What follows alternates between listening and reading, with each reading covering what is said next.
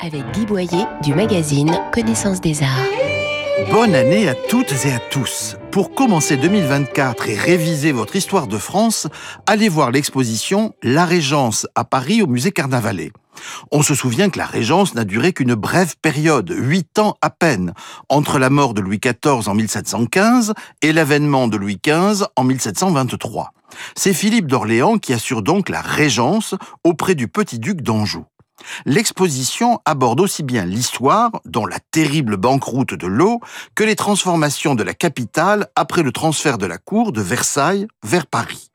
La partie artistique est passionnante, avec ce style régence chantourné, élégant, raffiné, que l'on retrouve aussi bien sur le mobilier que sur les objets d'art décoratifs.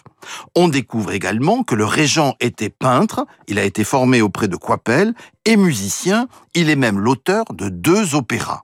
L'exposition La Régence à Paris a lieu au musée Carnavalet jusqu'au 25 février et retrouvez nos coups de cœur en images commentées sur connaissancesdesarts.com, rubrique Arts et Expositions.